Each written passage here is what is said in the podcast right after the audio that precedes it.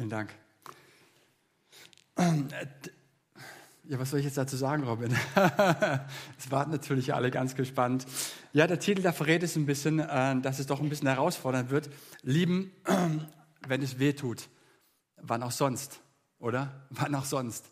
Weil wenn wir alle gut drauf sind und es allen gut geht, äh, dann ist das nicht das große Problem, sondern äh, wenn wir nicht gut drauf sind, wenn uns jemand verletzt, wenn uns Dinge nicht gefallen, die andere vielleicht zu mir sagen, wenn es weh tut, dort fängt Liebe an.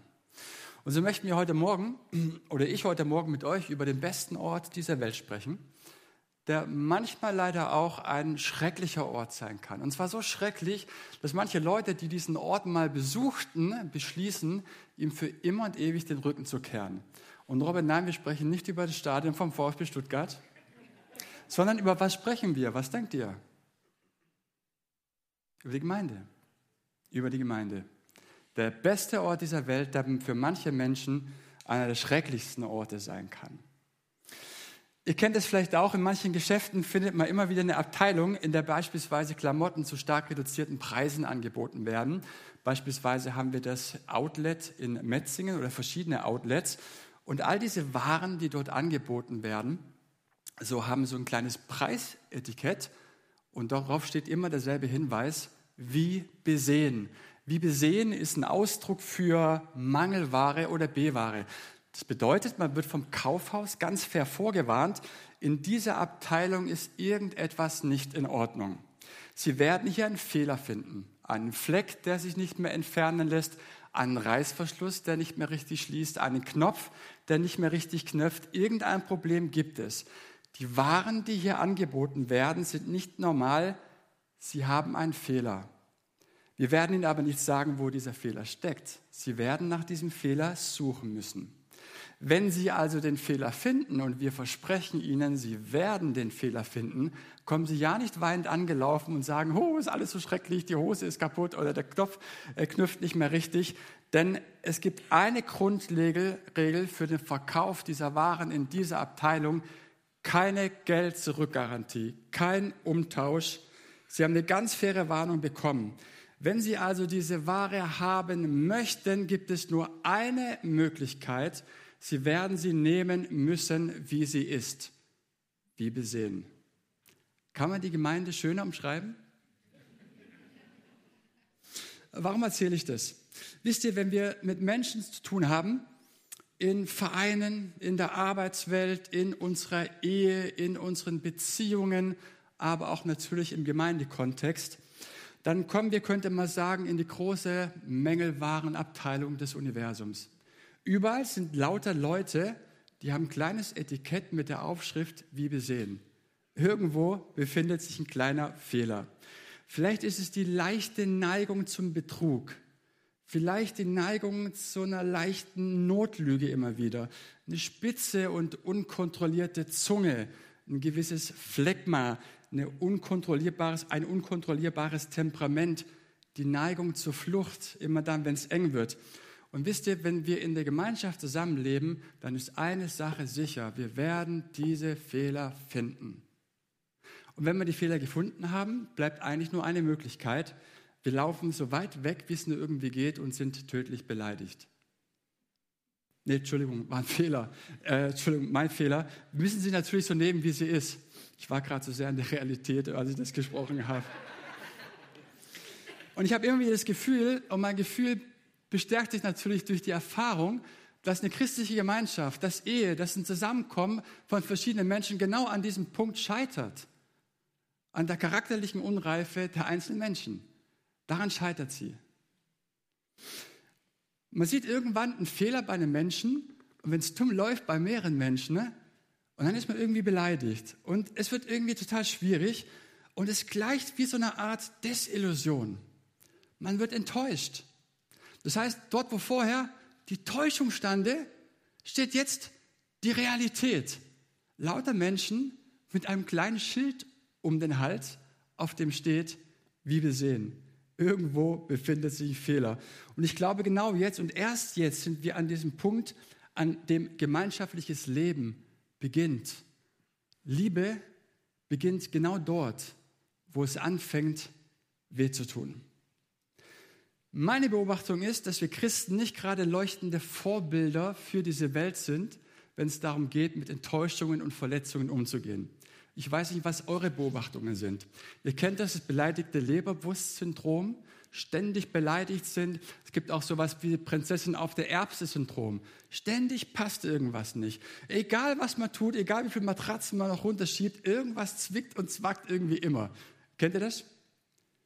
Dietrich Bonhoeffer schreibt in seinem Buch Gemeinsames Leben, wir werden gleich noch einen Auszug daraus anschauen, eine Gemeinschaft, die nicht über den Status der emotionalen Unreife kommt, nennt er Pseudogemeinschaft. Das bedeutet, eine Gemeinschaft, die eigentlich nur so tut, als wäre sie eine wirklich authentische Gemeinschaft. Und spätestens dann, wenn die Leute mich vergessen zu begrüßen, hört die Liebe auf. Und meine Frage ist, bleibt eine Gemeinschaft oder kann eine Gemeinschaft in dieser Unreife verharren bleiben? Oder ist es möglich, dass eine Gemeinschaft, eine Gemeinde diese Unreife überwindet in Liebe? Ist es möglich? Ich glaube ja. Man kann anders fragen, wie gehen wir jetzt mit dieser Spannung, dieser Desillusionierung um? Ich stelle also fest, nach ein paar Monaten, hey, mein Nebensitzer, das ist ja gar nicht der Herr Jesus. Das ist ja gar nicht der Herr Jesus. Unfassbar. Na, zumindest habe ich so hohe Erwartungen an dich gehabt, als wärst du der Herr Jesus. Also große Desillusionierung. Wie gehen wir damit um? Und zwei Männer möchten uns heute Morgen helfen. Einmal Dietrich Bonhoeffer, ich habe es gerade schon erwähnt, und dann der Evangelist Johannes. Aus Aufbaugründen meiner Predigt möchte ich gerne Dietrich Bonhoeffer am Anfang zu Wort kommen lassen, und zwar aus einem seiner Bücher Gemeinsames Leben. In diesem Buch reflektiert er christliche Gemeinschaft, reflektiert, wie christliche Gemeinschaft gelingen kann. Und wir möchten uns mal zwei Auszüge daraus ähm, anschauen. Könnte ich hier die Präsentation nach vorne auf dem Bildschirm haben? Wunderbar. Er schreibt also in seinem Buch Gemeinsames Leben, es ist aber Gottes Gnade, die alle derartigen Träume rasch zum Scheitern bringt. Die große Enttäuschung über die anderen, über die Christen in meiner Gemeinde und im Allgemeinen, muss uns desillusionieren, wenn Gott uns zur Erkenntnis echter christlicher Gemeinschaft führen will. Je bälder die Stunde dieser Enttäuschung über den Einzelnen und über die Gemeinschaft kommt, desto besser für beide. Und ich finde das so stark, weil er ein absoluter Realist ist und er damit rechnet, dass Enttäuschungen völlig normal sind, dass Verletzungen normal sind. Und je schneller das passiert, je schneller ich enttäuscht werde von dem anderen, umso schneller komme ich dazu, wirklich zu vergeben und das zu leben, was Gott mir in seinem Wort eigentlich verheißt, nämlich, dass ich designt bin dafür, den anderen zu lieben, dass ich designt dafür bin, zu vergeben, dass ich designt dafür bin, nicht dem anderen die Fehler nachzutragen. Und es scheint so, als wenn Gott auf dem Weg zu echter, authentischer Gemeinschaft Enttäuschungen einbaut. Ärger, Frust mit einbaut, damit wir zu dieser echten, authentischen Gemeinschaft kommen. Und was er jetzt schreibt im nächsten, das Beste, was ich jemals über Gemeinde gelesen habe.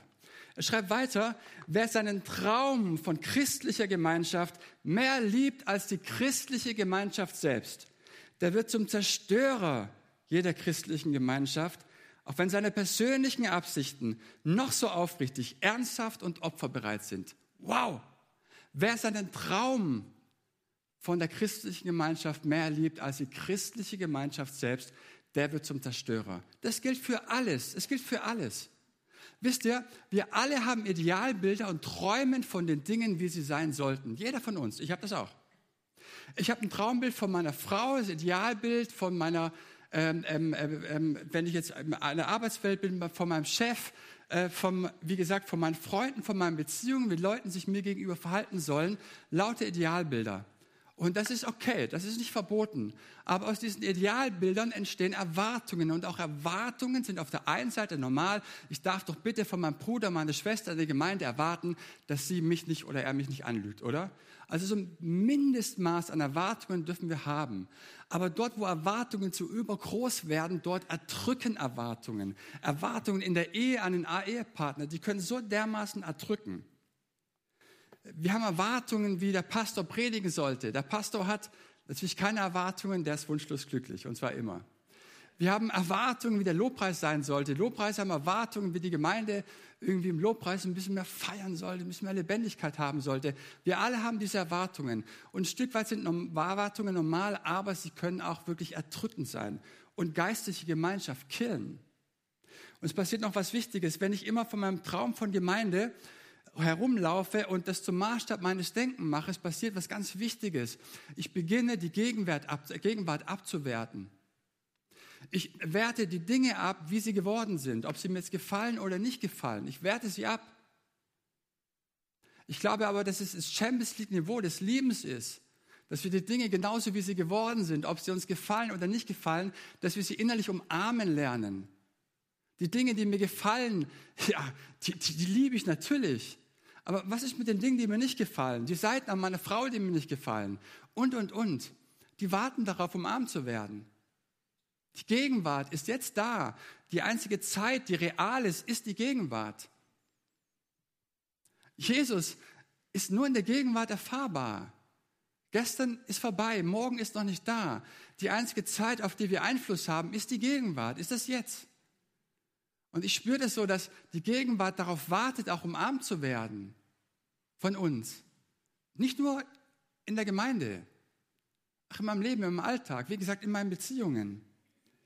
Das heißt, die Dinge nicht nur kritisch zu sehen und zu betrachten, sondern auch die Dinge, die mir nicht gefallen, mit, mit liebevollen und milden Blicken zu betrachten.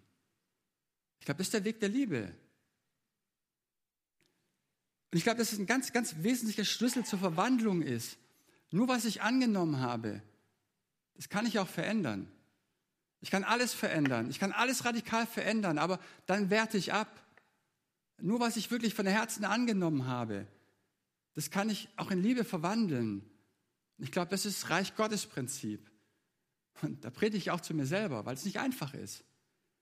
Aber ich glaube, das Königreich Gottes nach Leuten ruft und schreit, die auch die Gegenwart annehmen wollen, auch wenn es uns nicht gefällt. Nochmal, wer seinen Traum von der christlichen Gemeinschaft mehr liebt als die christliche Gemeinschaft selbst, der macht sie zum Zerstörer dieser christlichen Gemeinschaft, egal wie gut seine Absichten sind.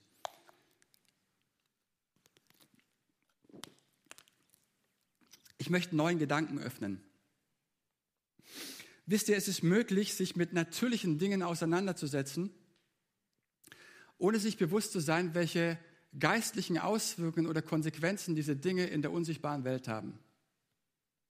Aber es ist unmöglich, sich mit geistlichen und unsichtbaren Dingen auseinanderzusetzen, ohne dass diese Konsequenzen in der sichtbaren Welt haben. Ich mache es konkret. Es ist möglich, Menschen zu lieben und Gott nicht zu lieben. Aber es ist unmöglich, Gott zu lieben und den Menschen nicht zu lieben. Es ist unmöglich. Und der Evangelist Johannes schreibt im 1. Johannesbrief, Kapitel 4, Vers 20, wenn du behauptest, du liebst Gott und verweigerst die Liebe deinem Nächsten, bist du ein Lügner und die Wahrheit ist nicht in dir. Gute Worte. Lass uns ein paar Auszüge aus 1. Johannes anschauen, Kapitel 4, 1. Johannes 4, die Verse 7 und 12. Der Grund, warum wir lieben sollen.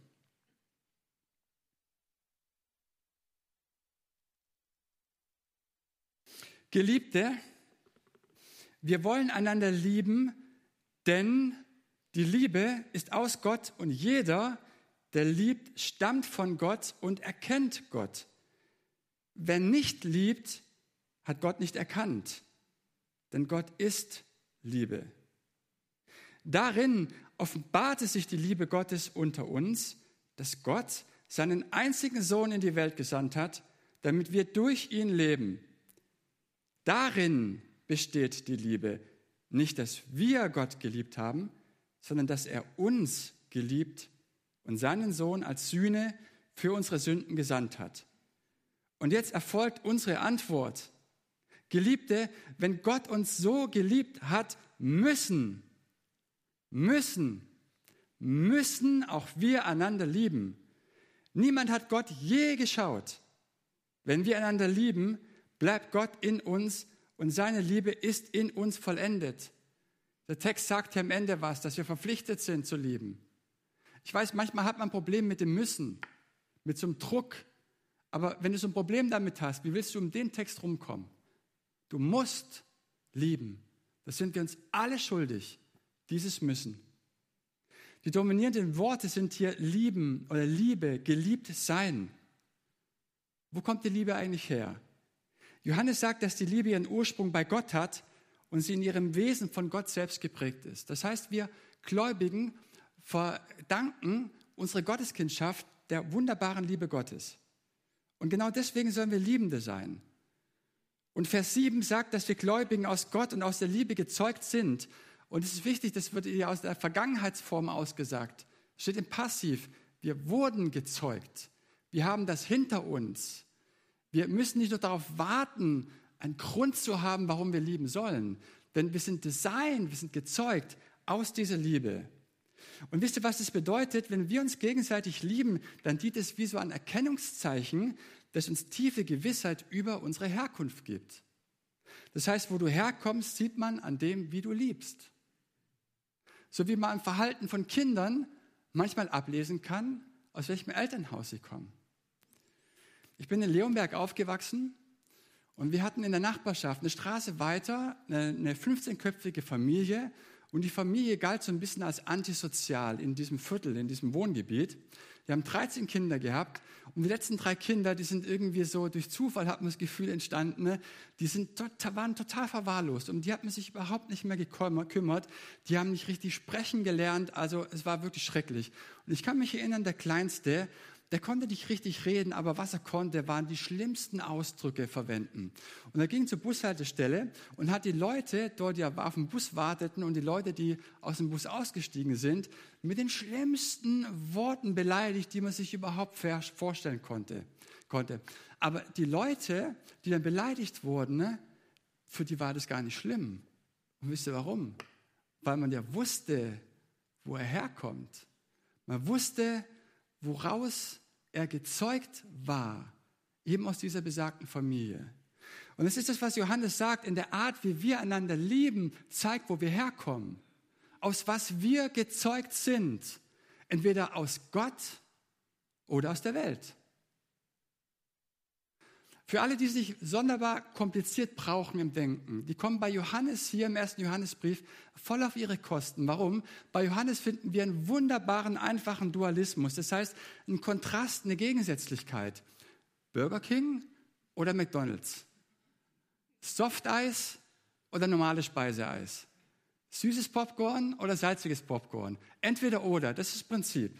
Bei Johannes Licht oder Finsternis, Wahrheit oder Lüge, Gerechtigkeit oder Sünde, bekennen oder leugnen, lieben oder hassen. Dazwischen gibt es nichts anderes. Es gibt zwischen lieben und hassen keine Zwischenstufe wie mögen. Also nach dem Motto, naja, lieben tue ich meine Geschwister jetzt nicht gerade, naja, aber so ein bisschen mögen. Eine Zwischenstufe gibt es nicht. Sondern entweder oder, lieben oder hassen. Man könnte den ersten Johannesbrief auch überschreiben, liebe oder lass es. Alles dazwischen gibt es nicht. Liebe oder lass es. Alles dazwischen gibt es nicht. Mögen reicht nicht aus, denn Johannes sagt weiter, darin besteht die Liebe. Nicht, dass wir Gott geliebt haben, sondern dass er uns geliebt und seinen Sohn als Sühne für unsere Sünden gesandt hat. Das ist das Wesen der Liebe. Darin offenbart sich die Liebe, gerade dahin, dass Jesus den schrecklichsten Tod auf sich genommen hat. Und das bestimmt unser tiefstes Wesen, unsere Identität, Du liebst mich, also bin ich. Das kann ich sagen. Von dir geliebt, das bin ich. Und das Kreuz auf Golgatha ist der einzige Grund. Ich habe das letzte Woche gesagt, von Golgatha, vom Kreuz. Von Jesus aus geht dieser Ruf. Liebet einander, wie ich euch geliebt habe. Hört ihr diesen Ruf? Hört ihr ihn? Der geht bis unsere Herzen hinein, ganz tief. Es ist nicht Sympathie, die ich zum Menschen habe, warum wir lieben sollen. Es hängt auch nicht mit meiner Tagesform zusammen, ob ich gerade gut drauf bin oder nicht gut drauf bin, ob ich schlecht gelaunt bin oder gut gelaunt bin. Es hat auch nichts mit der Tatsache zu tun, ob andere nett zu mir sind oder nicht, sondern der einzige Grund, warum wir lieben sollen, liegt darin, dass Jesus den schrecklichsten Tod auf sich genommen hat und hat sich hat hinrichten lassen. Das ist der Grund. In seinem Blut, das er vergossen hat, liegt der Grund. Es ist der einzige Grund für christliche Gemeinschaft. Es gibt keinen anderen Grund außer diesem. Es gibt keinen anderen Grund. Wirklich nicht. Wer auf einen anderen Grund wartet, der wartet ewig. Aber er wird nicht kommen. Warum? Weil der Grund schon längst gekommen ist. Jesus hat uns erlöst. Lieben bedeutet nicht, ich quetsche mir jetzt noch ein bisschen Barmherzigkeit für den Nächsten irgendwie aus der letzten Ritze heraus. Das bedeutet es nicht. Und ich mache gute Miene zum bösen Spiel, sondern lieben bedeutet, dass ich neu lerne und verstehen lerne, mich von Gott zeigen lasse, diesen Golgatha-Zusammenhang dass ich ganz tief erlöst worden bin und geliebt worden bin. Das braucht geistliche, tiefe Offenbarung darüber. Dass ich verstehe, das ist mein Design. Ich wurde erschaffen zum Lieben. Das bestimmt mein tiefstes Wesen. Dass ich in meinem Gebet mich immer wieder auf diesen geistlichen Zusammenhang, auf diese Tatsache stelle. Gott, du hast mich geliebt. Du hast alles gegeben für mich. Und ich bitte dich, dass du mir das neu zeigst. Mir fehlt so sehr die Liebe für den anderen. Ich würde ihm am liebsten den Hals umdrehen. Aber ich bitte dich, dass du mir das neu zeigst, mir tiefer offenbarst, dass darin der einzige Grund liegt, in dem du dich für mich hingegeben hast und alles gegeben hast. Und wisst ihr, ich glaube und befürchte, solange die Kirche Jesu Christi jegliche Gemeinschaft diesen geistlichen Zusammenhang, diesen Golgatha-Zusammenhang nicht verstehen lernt, bleibt jede christliche Gemeinschaft reine Utopie. Reine Utopie, oder? Eine Pseudogemeinschaft. Das hören wir jetzt nicht zum ersten Mal, diesen Zusammenhang. Warum tun wir uns trotzdem so schwer, einander zu lieben? Warum tut sich christliche Gemeinschaft so schwer, diesen, diesen Grund dieser, dieser charakterlichen Unreife zu überwinden? Dietrich Bonhoeffer gibt in seinem Buch noch einen weiteren Grund an, den möchte ich mit euch teilen. Und zwar unterscheidet er christliche Gemeinschaft in eine seelische Gemeinschaft und in eine geistliche Gemeinschaft. Und es ist sehr weise. Ich möchte euch kurz erläutern, worum es darum geht. In der seelischen Gemeinschaft geht es darum, dass natürlich Menschen zusammenkommen. Und wenn wir zusammenkommen, können wir auf der einen Seite körperlich zusammen, wir können uns anfassen, können uns Hallo sagen, können uns die Hände geben. Da, wo wir aber körperlich zusammenkommen, dort kommen wir seelisch zusammen. Und von daher ist es auch ein Stück weit normal, dass man Erwartungen auch aneinander hat. Ich habe es vorher gesagt, grundlegende Erwartungen sind, glaube ich, gar nicht so unangebracht in der christlichen Gemeinschaft. Wenn es aber darum geht, dass die anderen Menschen mir meine Sehnsüchte erfüllen sollen, wenn ich beispielsweise meine Gemeindemitarbeit dazu gebrauche, dass ich Anerkennung bekomme, dass ich Bestätigung bekomme, dass ich mich durch meine Arbeit in der Gemeinde selbst verwirkliche, dann wird es schwierig, weil all meine Erwartungen an die seelische Gemeinschaft gerichtet ist.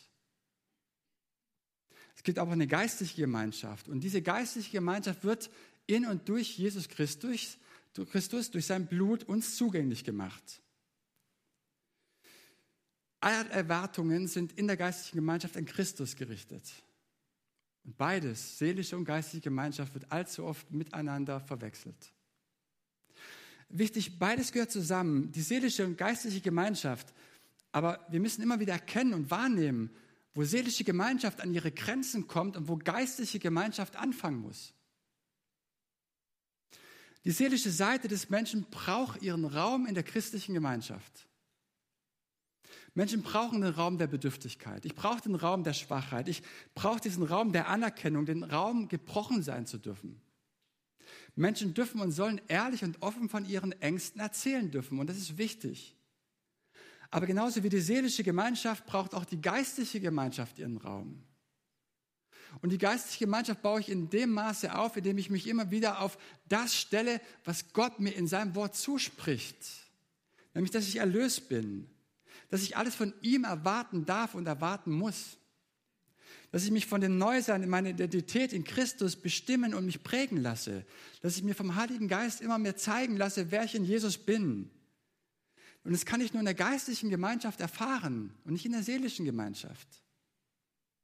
Eben in der Gemeinschaft, die durch und in Jesus Christus uns zugänglich gemacht wird. Nochmal, beides gehört zusammen, die seelische und die geistige Gemeinschaft. Aber wir müssen immer wieder erkennen, wo seelische Gemeinschaft an ihre Grenzen kommt und wo geistige Gemeinschaft anfangen muss. Das ist so wichtig. Wisst ihr, seelische Gemeinschaft kann so mit Erwartungen überfrachtet werden. Und dort, wo Erwartungen sind, dort kracht es immer. Und Menschen sind nur voneinander enttäuscht und frustriert. Das ist das Ergebnis.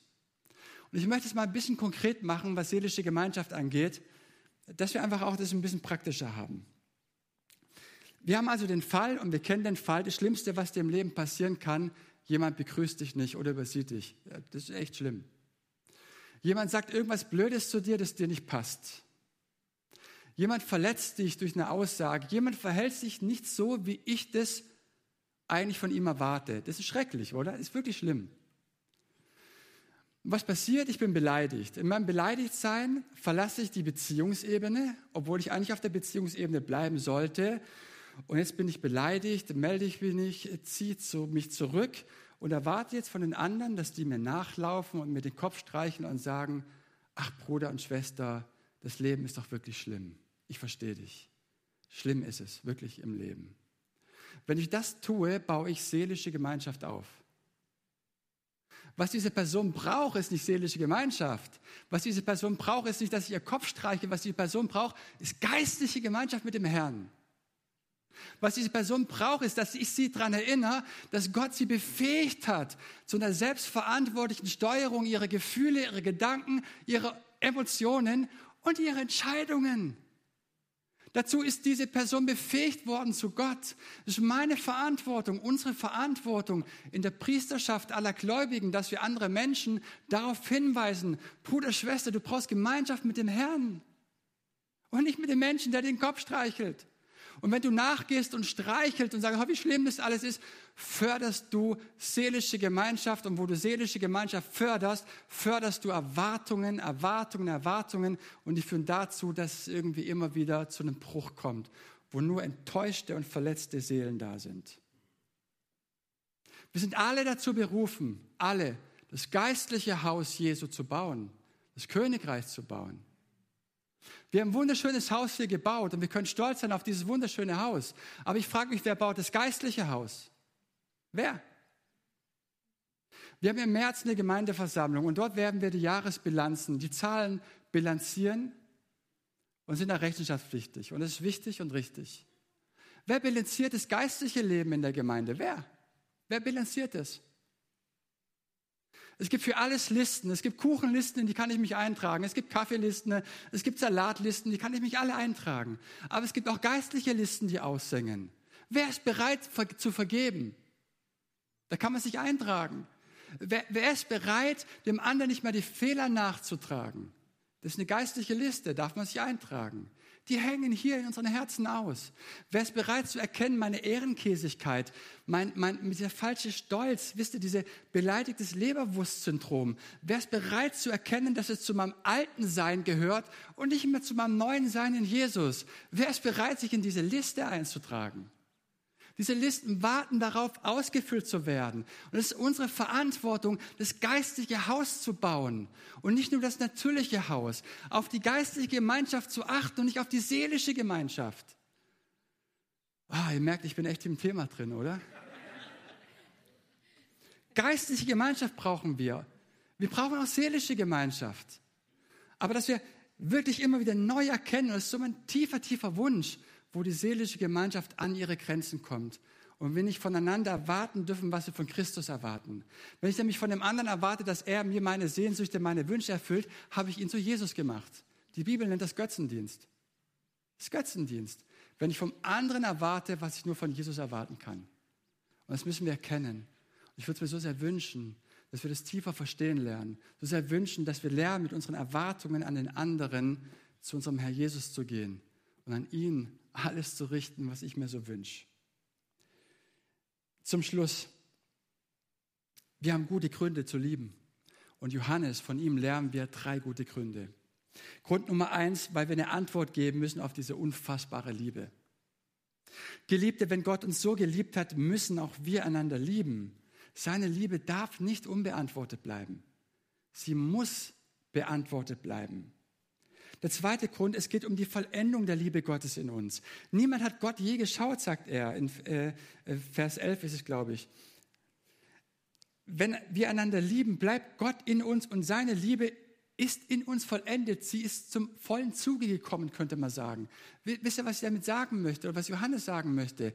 Nur wenn wir die Liebe nicht verweigern, sondern weitergeben, erst dann kommt die Liebe Gottes ganz zur Vollendung. Wenn ich immer nur die Liebe Gottes dazu gebraucht, dass ich mich wohlfühle, dass ich mich bestätigt fühle, dann habe ich der Liebe Gottes den Weg abgeschnitten. Der Weg der Liebe Gottes geht immer zum anderen hin, durch mich hindurch.